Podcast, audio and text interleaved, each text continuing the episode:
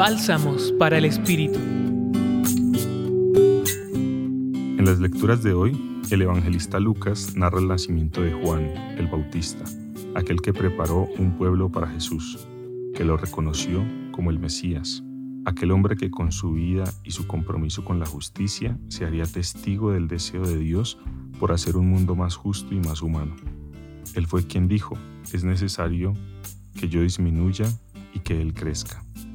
Fue capaz de reconocer su lugar, de ser humilde.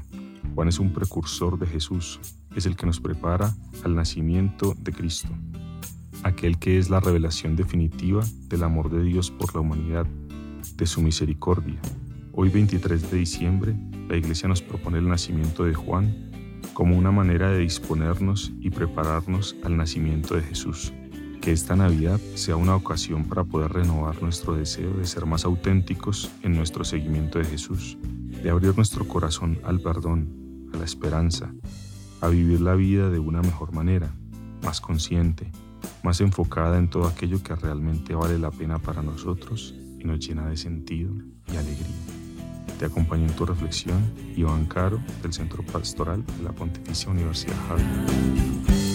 Escucha los bálsamos cada día entrando a la página web del Centro Pastoral y a javerianaestereo.com.